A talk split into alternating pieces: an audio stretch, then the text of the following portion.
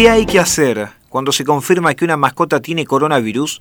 Los síntomas son semejantes a los casos en humanos y dependiendo de la gravedad de los signos, se realizará el tratamiento, dijo Jessica Guajardo, presidenta del Distrito 7 del Colegio de Veterinarios de la provincia de Buenos Aires. La nota de Guillermo Rueda. Lo ideal es evitar que el animal salga de la casa y además extremar las medidas de limpieza. Si posee síntomas leves, puede permanecer adentro, pero si no hay que comunicarse con el veterinario para que indique los pasos a seguir. Dependiendo de la gravedad de los signos, se realizará el tratamiento.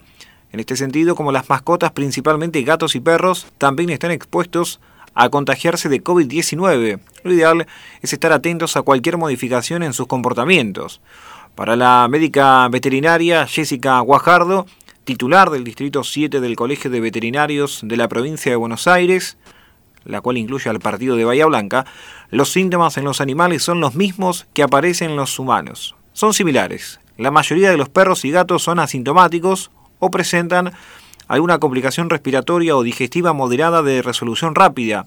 Los signos son muy leves, señaló la profesional. Hasta ahora no se conocen casos fatales ni cuadros severos.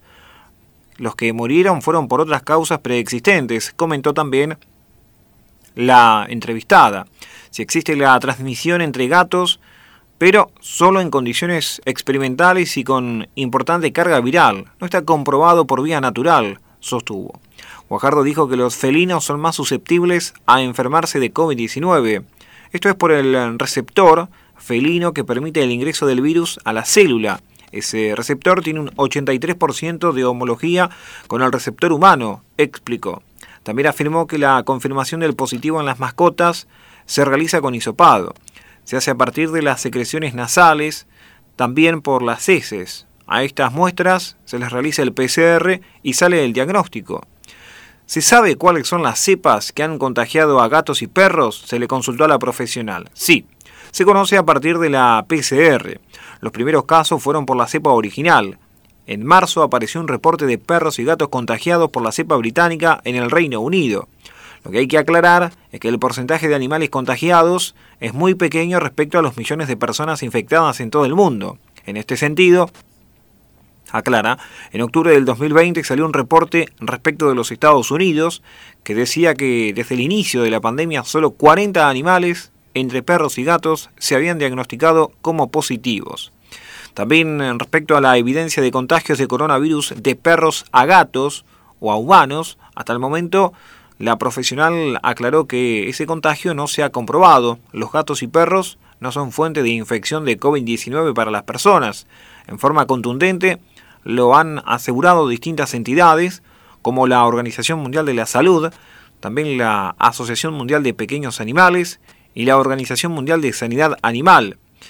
En la consulta respecto a los animales que se hayan contagiado de humanos, eso sí, la profesional lo ha confirmado. Desde que comenzó la pandemia se reportaron contagios en todo el mundo, sobre todo en gatos y perros. Pasó porque sus tutores eran portadores asintomáticos o positivos. Los primeros casos se reportaron y se registraron en Bélgica, Hong Kong, Reino Unido, además de Brasil y Nueva York. Pero el número de animales infectados es muy pequeño en comparación con los millones de personas afectadas. Además, se infectaron tigres y leones en el eh, zoológico de Bronx, allí con los cuidadores asintomáticos, y bisones de criadero en granjas de Francia, Países Bajos y Dinamarca acerca de los cuidados especiales ante la presencia de animales contagiados. La profesional marcó que los lineamientos conocidos hasta ahora son el lavado de manos en forma frecuente, el uso de alcohol en gel y barbijo o tapabocas y el distanciamiento social. La profesional insistió que como no hay evidencia científica respecto de la transmisión por parte de los animales, no deberíamos cuidarnos de ellos.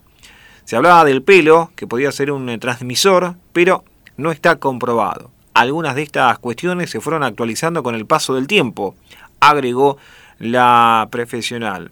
Sobre el punto de cómo debemos cuidar a los animales, dijo que hay que mantener hábitos de higiene y limpieza, limpiar muy bien elementos como bebederos y los comederos, las cuchas y las mantas, también lavarnos las manos antes y después de tocarlos. Si hay personas positivas a COVID-19, alguien más de la familia se debería ocupar de los animales mientras transcurre la enfermedad, contó la profesional. Si se trata de una persona que vive sola, que extreme las medidas de limpieza, que use barbijo cuando esté en contacto con el animal. Respecto a los cuidados por contagio, si es solo para perros y gatos, o si esto hay que extenderlo a las aves o a otros animales, comentó también que ratones, pollos y patos no parecen contagiarse ni transmitir la infección, al menos en condiciones de laboratorio.